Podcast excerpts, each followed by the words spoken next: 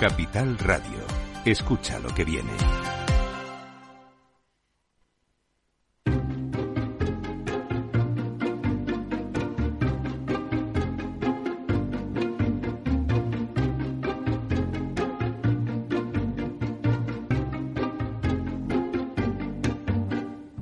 Inversión inmobiliaria con Meli Torres.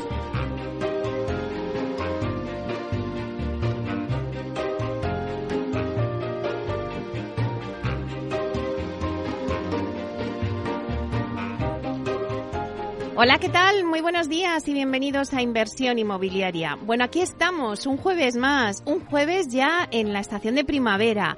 Y os vamos a dar las claves para que podáis realizar la mejor operación inmobiliaria.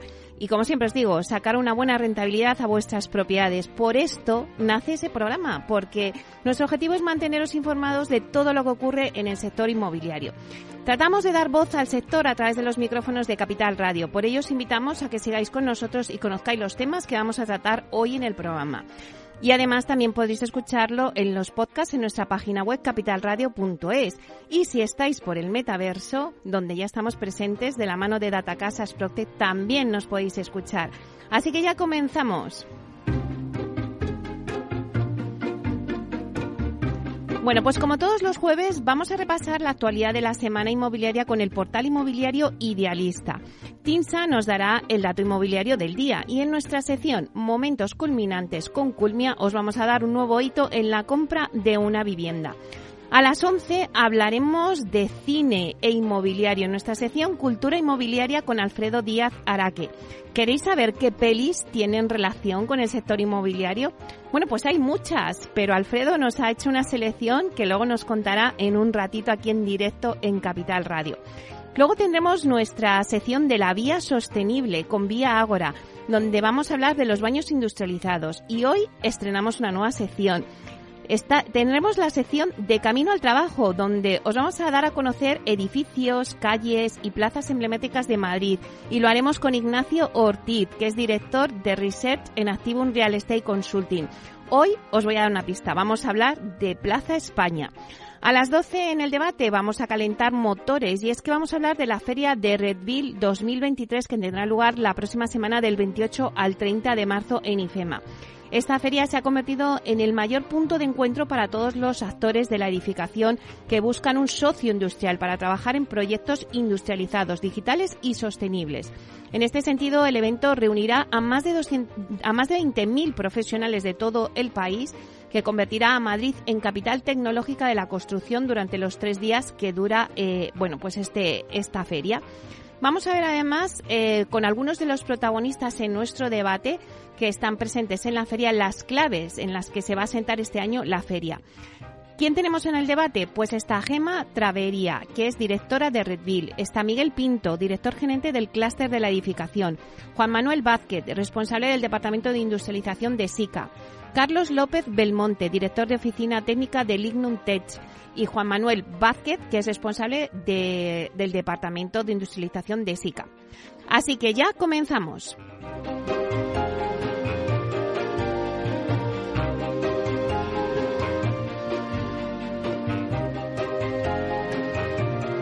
Inversión inmobiliaria con Meli Torres.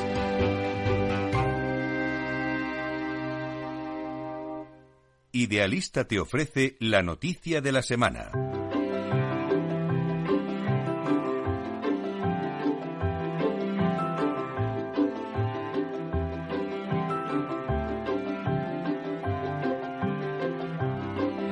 Bueno, pues vamos con las noticias de la semana y damos la bienvenida a Francisco Iñareta, portavoz del portal inmobiliario Idealista. Buenos días, Francisco.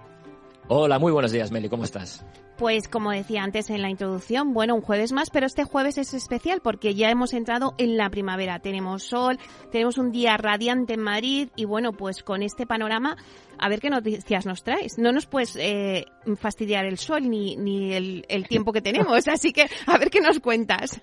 Bueno, pues a lo mejor a algunos sí que se la fastidio porque vengo a hablar un poco de este eh, ambiente ya eh, preelectoral eh, que tenemos en nuestro país a nivel comunidad y a nivel nacional.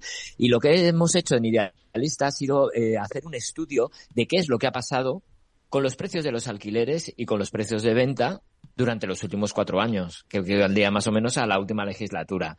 Y es que eh, los precios de la vivienda en venta y en alquiler han experimentado eh, incrementos en los últimos cuatro años. Los hemos estado viendo aquí semana a semana, pero no lo han hecho de forma paralela. Si comparamos, por ejemplo, los precios que se registraban en febrero de 2019 y los registrados en febrero de 2023, el resultado es que los precios del alquiler, las rentas, crecieron un 11,4% en este tiempo, mientras que el precio de venta se incrementó un 15,7%. ¿Vale? Se incrementó más eh, los precios de venta que los precios del alquiler. El crecimiento de la inflación en este tiempo ha sido del 14,5%. También para que tengamos otra base que nos sirva, otro apoyo para que nos sirva de base a nuestro estudio. ¿Vale? El precio por metro cuadrado para alquilar una vivienda en España se situaba en 10,5 euros en febrero de 2019 y ahora alcanza los 11,7. El metro cuadrado en venta estaba en 1.694 y ahora está en 1.960. Pero tú sabes, Meli, que cuando nosotros hablamos de los precios de la vivienda, tanto en venta como en alquiler, nos gusta localizarlos mucho porque a medida que vamos haciendo más pequeño el mercado es donde más se palpa la realidad, ¿no? Tener un precio de España en general nos sirve para ver las tendencias, pero no nos sirve para saber qué es lo que está pasando en los diferentes mercados. Y mira, a pesar de que el incremento del alquiler a nivel nacional se ha quedado eh, por debajo de la inflación, son muchas, Meli, las capitales de provincias como te puedes imaginar, donde la subida ha sido muy superior. Mira, el mayor crecimiento se ha registrado en la ciudad de Valencia. En estos cuatro años los precios han aumentado un 38%. En Alicante un 35,7%. En Huesca un 35,4%. En Castellón un 31,6%. En Teruel un 30,4%. Incrementos inferiores al 30, pues estarían los de Girona con un 28,9, Almería otro 28,9, en Soria alcanzarían el 26,9, en Cádiz el 26,7, Murcia el 26, en fin, vamos a ver qué es lo que ha pasado en los grandes mercados. Pues el gran mercado donde menos se han incrementado el precio ha sido eh, Madrid, con una subida del 5,6. En Sevilla estarían en el 7,7%, en Bilbao el 13,6%, Zaragoza el 14,1% y Barcelona el 19,8% en estos cuatro años de legislatura. En Málaga eh, estarían en el 24,1%. ¿Y qué es lo que ha pasado con la venta? Pues Santa Cruz de Tenerife es la capital en la que más ha subido el precio de la vivienda en los últimos cuatro años. Casi un 30%, Meli. Le siguen los incrementos de Cuenca con un 24,6, en Palma un 23,2, San Sebastián subiría un 22,6, Málaga un 20,4 y Valencia un 20,1. Entre el resto de los grandes mercados, los precios crecieron, por ejemplo, un 9,9 en Bilbao, un 9,4 en Barcelona, un 7,2 en Sevilla y un 6,8 en Madrid. En Barcelona es la única gran ciudad en la que el precio de venta ha bajado en estos cuatro años. Los precios han caído un 4,3% en Barcelona.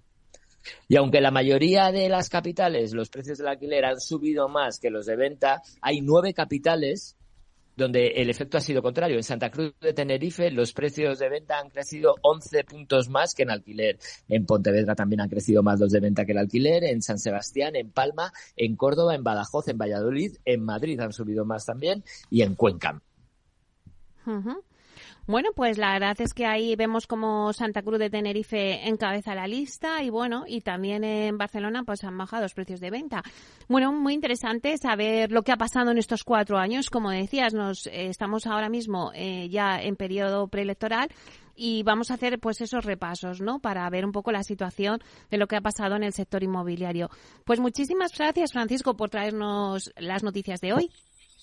Hasta la semana que viene. Hasta pronto, buen día. Buen día.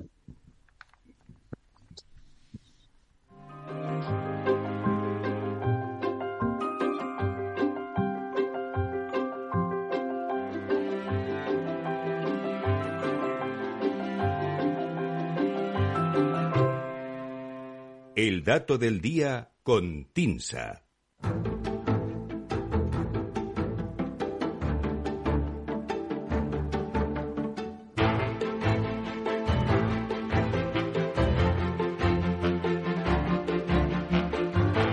Pues vamos con el dato del día que nos trae Susana de la Riva, directora de Marketing y Comunicación de TINSA. Vamos a saludarla. Buenos días, Susana. Muy buenos días, Meli, ¿cómo estás? Bueno, buenos días y primaverales, ¿no? Porque ya hemos entrado en la primavera y, oye, pues la sangre altera, ¿no? Parece que estamos todos como más animados. A ver qué pasa. Sí, bueno, yo creo que tengo un poco de astenia de esta primaveral, ¿eh? porque también noto ahí un bajoncillo así como de cansancio que yo creo, yo lo achaco a eso. ¿eh? Igual es que, tiene que llegar el fin de semana también, pero bueno, la verdad es que sí, sí, lo del solecito es un, es un plus, es un plus. Las alergias que llegan en primavera también, en fin, en fin. Bueno, no todo pues puede, tiene que ser bueno, chica, que hay que, hay que repartir. bueno, pues vamos con el dato del día hoy, que nos traéis un dato muy interesante sobre el tema de, de las habitaciones, ¿no? En una vivienda. Sí, bueno, hoy, hoy el dato, eh, en el dato vamos a curiosear un poquito sobre las principales características de la vivienda en España, esas a las que nos referimos cualquiera de nosotros cuando vamos a comprar una casa o queremos describir cómo es una vivienda. Me refiero al número de habitaciones y a la superficie. Pues bien, la distribución más frecuente en el parque residencial español viene definida por el número 3. Las viviendas de tres habitaciones son las más habituales. Concretamente, el 53% de las viviendas principales que existen en España tienen tres habitaciones según datos del INE. Este dato es un reflejo de las necesidades de la población y determina eh, las viviendas que los promotores tienden a poner en el mercado de acuerdo con esas necesidades. De los 18,8 millones de hogares principales que existen en España, 9,9 millones, es decir, casi 10 millones, el 53% son viviendas de tres habitaciones. La siguiente distribución más popular es la de dos habitaciones, que con 3,9 millones de unidades representarían el 21% de las viviendas principales de nuestro país. En los extremos encontramos que hay más viviendas de una habitación entre los hogares principales que viviendas de cinco o más habitaciones, es decir, tendemos más a lo pequeño. Concretamente, encontramos 800.000 unidades de una habitación frente a 664.000 de cinco o más habitaciones. Cuando hablamos de una vivienda típica de tres habitaciones, es fácil que pensemos en una superficie también más o menos estándar de 90 metros cuadrados. Sin embargo, los datos del INE apuntan que la superficie útil de las viviendas principales es muy heterogénea, hasta el punto de que no predomina claramente ningún rango de superficie. Al contrario de lo que sí sucedía con el número de habitaciones, como vemos que sería el de tres, ¿no? Los 18 millones de hogares principales se reparten en una proporción cercana al 25%, perdón, 25% entre las cuatro franjas de superficie analizadas, que serían menos de 75 metros cuadrados, entre 76 y 90 metros, entre 91 y 120 y más de 120. Serían un poco esas cuatro franjas analizadas. Los extremos, es decir, menos de 75 metros y más de 120, rompen ese equilibrio de un cuarto cada uno que te comentaba eh, en favor de la primera. Es decir, las viviendas de menor superficie suponen un 30% del parque de viviendas principales, con 5 millones de hogares, y las de mayor tamaño, las de más de 120 metros cuadrados, estarían en torno a un 18% del parque, es decir, serían menos numerosas. Para que te hagas una idea de la heterogeneidad, si tomamos esa vivienda predominante que te decía de tres habitaciones, encontramos un parque importante de esas características en superficies inferiores a 75 metros cuadrados. Concretamente, existen 2,3 millones de hogares de menos de 75 metros cuadrados con tres habitaciones. Es decir, la cosa está comprimida. Prácticamente la misma cantidad que de dos habitaciones para ese rango de superficie. Existe un mayor volumen de viviendas y tres habitaciones en el tramo de superficie entre 76 y 90 metros cuadrados, con 3,2 millones de unidades en el parque de viviendas principales en España. Como curiosidad, yendo a los extremos, te diré que según estos datos del INE existen 34.000 viviendas de más de 120 metros cuadrados con cero o una habitación y 129.000 viviendas de cinco habitaciones en menos de 75 metros cuadrados. Esto ya es de récord. Y también 129.000 viviendas con cuatro habitaciones en esa reducida superficie. O sea que también bastante comprimido. Ya para finalizar, eh, si apuntamos al número de habitantes por hogar, la combinación con mayor concentración en España la encontramos en el grupo de hogares de dos personas que viven en viviendas de 76 a 90 metros cuadrados, seguida de los hogares de una persona en viviendas de esa misma superficie. Recordemos que según el INE el tamaño medio del hogar en España es de 2,48 personas, como ya hemos comentado en esta sección en alguna ocasión antes, ¿no? Estos hogares de dos personas son los predominantes en nuestra sociedad, representando el 30% de los hogares, seguido de los de una persona, que sería el 26%. Solo un 6% de los hogares estaría formado por cinco o más miembros. Bueno, Meli, ya finalizo recordándote el dato con el que abríamos hoy la sección. Tres es el número de habitaciones más frecuente en nuestro país, suponiendo el 53% de las viviendas principales. En términos de superficie, no hay una franja predominante, aunque la más numerosa, con 5,5 millones de viviendas, es la de menos de 75 metros cuadrados, que representaría casi o cerca del 30% del parque de viviendas principales en España. Bueno, la verdad es que Susana siempre nos, dais, nos das datos interesantes. O sea, estamos encantados con Tinsa porque siempre se ha caído unos datos. Fíjate que hoy lo que, lo que proponías, pues bueno, eh, yo no me hubiera imaginado que fuera de las de tres habitaciones. Creía que eran las de dos, ¿no? Que, bueno, pues parece ser que como ya reducimos el número de hijos, pues, eh, pues al final la gente demanda más de dos dormitorios nada más. Pero bueno, puede ser esa la tendencia. Me refiero, al final el parque construido es el que es, ¿no? Y al final es verdad que antes las familias eran más numerosas y es verdad que hemos comentado en una ocasión que la tendencia parece que es mm. esa reducción del número de personas por hogar, pero hoy por hoy el parque es el que es y luego, bueno, esos datos también de, concentración de habitaciones en poca superficie que parece que, que, no nos hacemos a la idea, pero realmente el parque de viviendas eh, es así. Bueno, pues muchísimas gracias por darnos este dato. Eh, pues nada, que tengas un buen día hoy jueves y te esperamos como siempre la próxima semana. Pues un placer, Meli, hasta la semana que viene. Hasta pronto.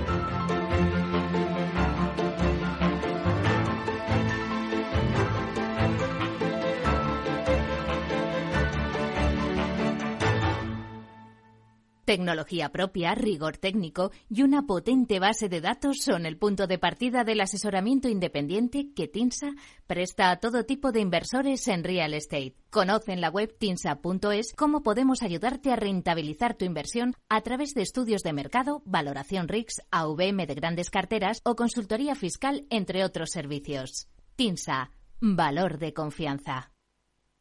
Inversión inmobiliaria con Meli Torres.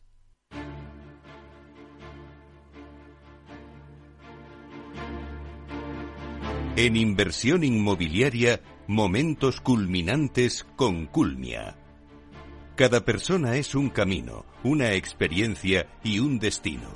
Conociendo el destino es la mejor manera de empezar el camino. Culmia es la historia de miles de personas que han llegado a su destino, su hogar. Culmia te acompañará en un camino lleno de momentos culminantes que se producen en la compra de una vivienda junto a expertos del sector, Culmia dará respuesta a todas las incertidumbres y ayudará a culminar con éxito el destino, la compra de una vivienda.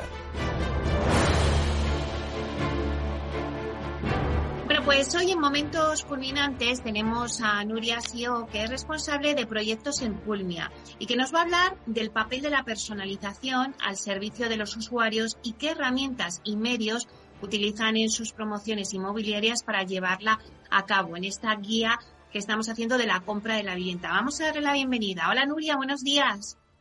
Buenos días, Meli. Encantada de estar de nuevo en tu programa. Bueno, Nuria, pues después de haber comentado en el programa anterior el proceso de diseño de vuestras promociones, cuéntanos cuál sería el paso siguiente en la fase creativa. Ah, una vez finalizado el proceso de diseño, tanto del edificio como de las viviendas y sus espacios exteriores, empieza el proceso de selección de materiales y acabados y la definición de las opciones de personalización que vamos a ofrecer en cada promoción. En estrecha colaboración con la dirección comercial, establecemos un mood board o paleta básica de materiales, solados, revestimientos, sanitarios, griferías, cocinas, en función del target del cliente al que vamos dirigido. Desde nuestra dirección llevamos a cabo una cuidada selección de materiales de la mano de las principales firmas del mercado, teniendo en cuenta las necesidades específicas en función de la ubicación geográfica, el perfil de usuario, el tipo de explotación. No van a tener las mismas necesidades un usuario de primera residencia en una gran ciudad que una vivienda de segunda residencia en costa. Tampoco vamos a tratar igual una vivienda para la venta individual que un complejo destinado de forma integral al alquiler, donde entran en juego la durabilidad y la necesidad de reposición por la alta rotación que tienen. Claro, entonces, Nuria, eh, esto quiere decir que os ponéis en la piel del futuro comprador para realizar esta selección. Exacto, realizamos una labor de abstracción intentando interiorizar como si nosotros fuéramos la persona que va al punto de venta a comprar esta vivienda, intentando imaginar qué, nos gustaría encontrar en ella, qué nos gustaría cambiar, cuál sería nuestra motivación de compra frente a los posibles competidores.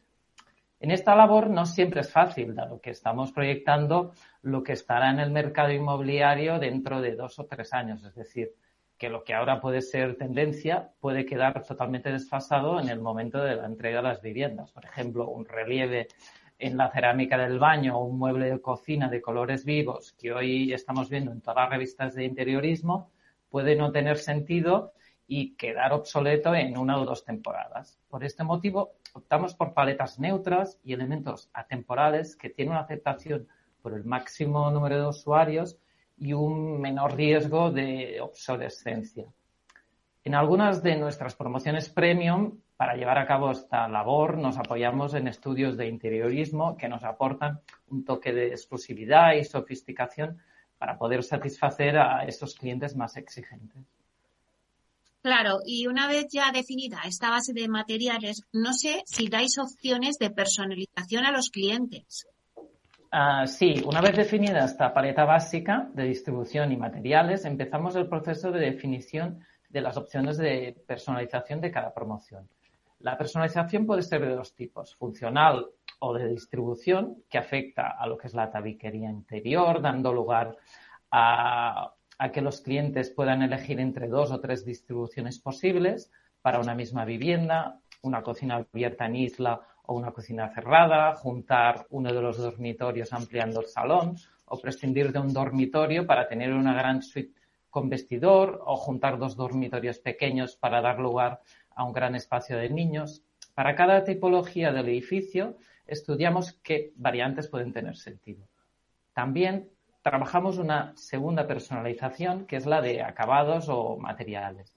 Para esta segunda personalización, en base a ese mood board inicial, seleccionamos otras variantes de acabados, colores, materiales distintos que permitan al cliente adaptar su vivienda al máximo a sus necesidades, tanto funcionales como estéticas.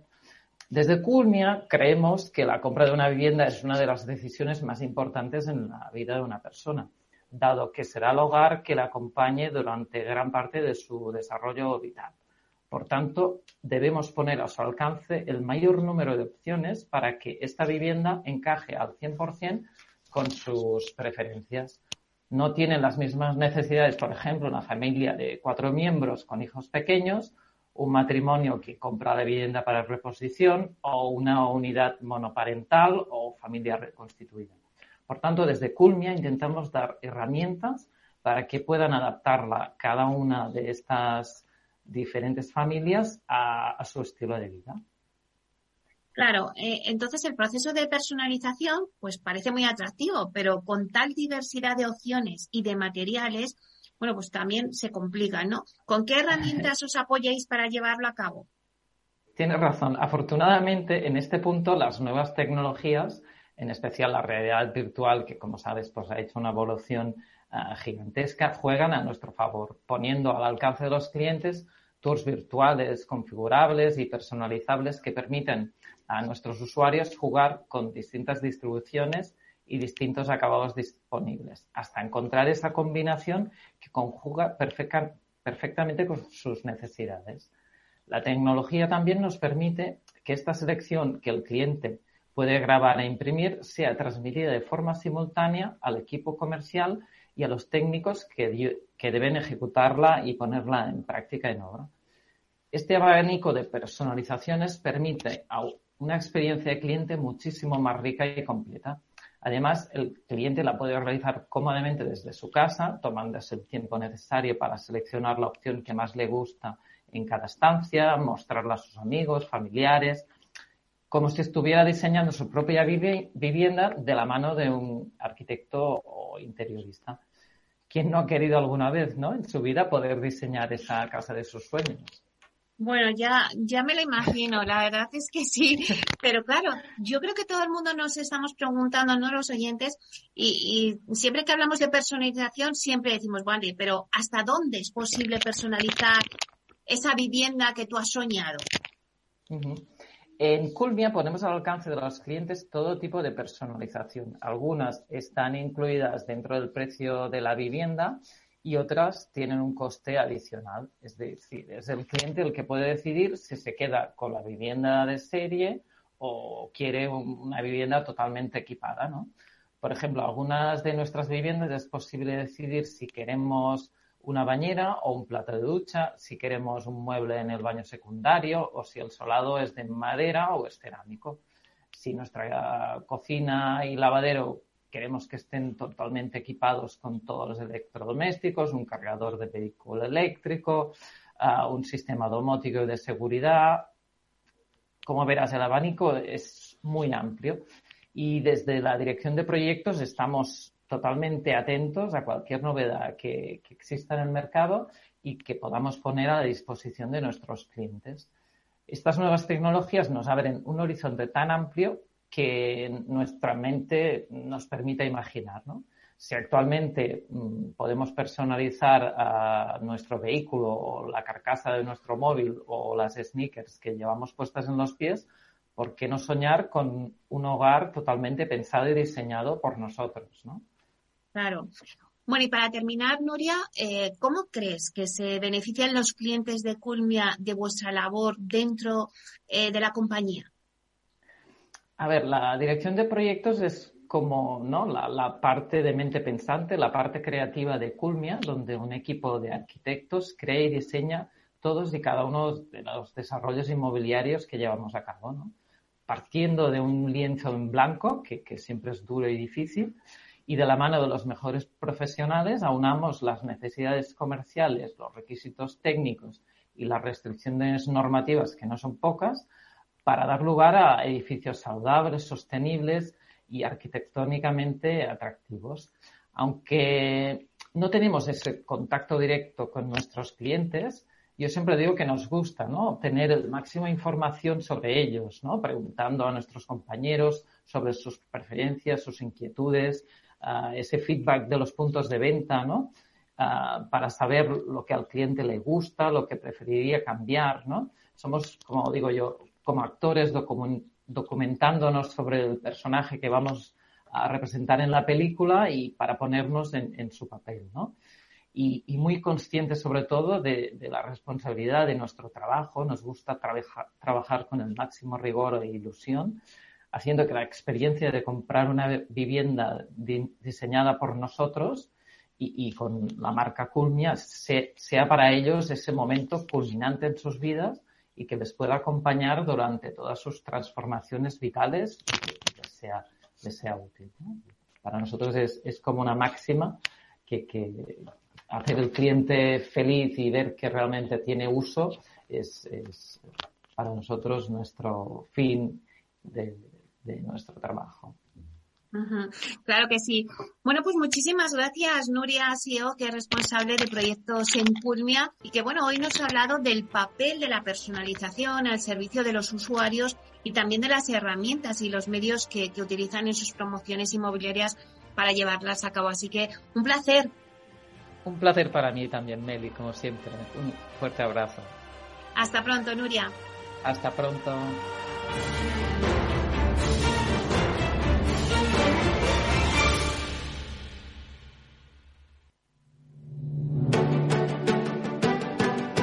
Piscina infinita, una terraza con vistas, un gran salón para invitar a la familia o todo a la vez. No importa lo que estés buscando para tu nueva casa, en Aedas Homes lo hacemos realidad. Entra en aedashomes.com y sal de la fila de los que sueñan. Aedas Homes, tu casa, por fin.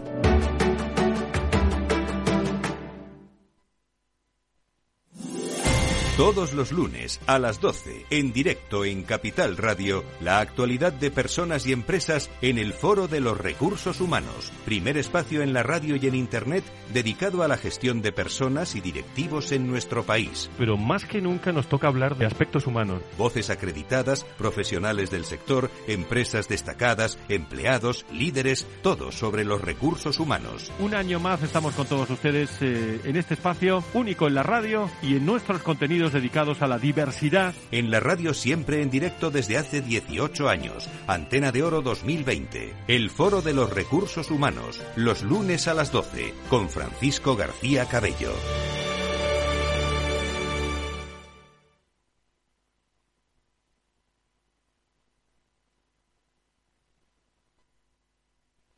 Capital Radio, la genuina radio económica.